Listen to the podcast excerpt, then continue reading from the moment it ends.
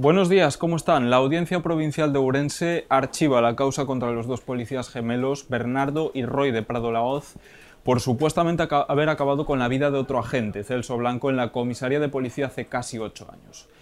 Blanco había aparecido sin vida el 9 de abril de 2016 con un disparo en la cabeza en lo que apuntaba un suicidio, pero conforme fue avanzando la instrucción, la jueza a cargo del caso detuvo a los hermanos por su supuesta implicación en la muerte violenta del agente.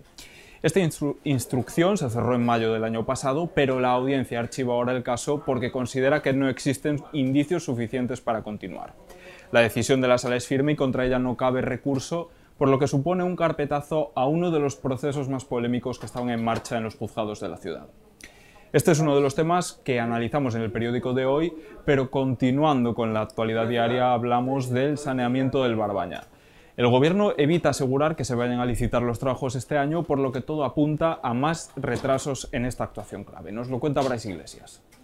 Se avecinan nuevos retrasos en el proyecto de saneamiento del río Barbaña.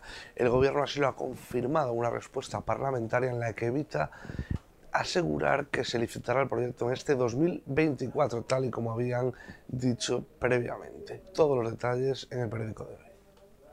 La Okinawa Ourensana se reafirma con una nueva celebración.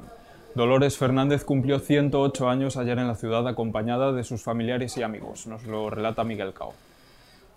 Dolores Fernández cumplió ayer 108 años. Lo celebró en un restaurante de la ciudad acompañada de su familia y amigos, donde pudo degustar de un arroz con mejillones y su copita de vino.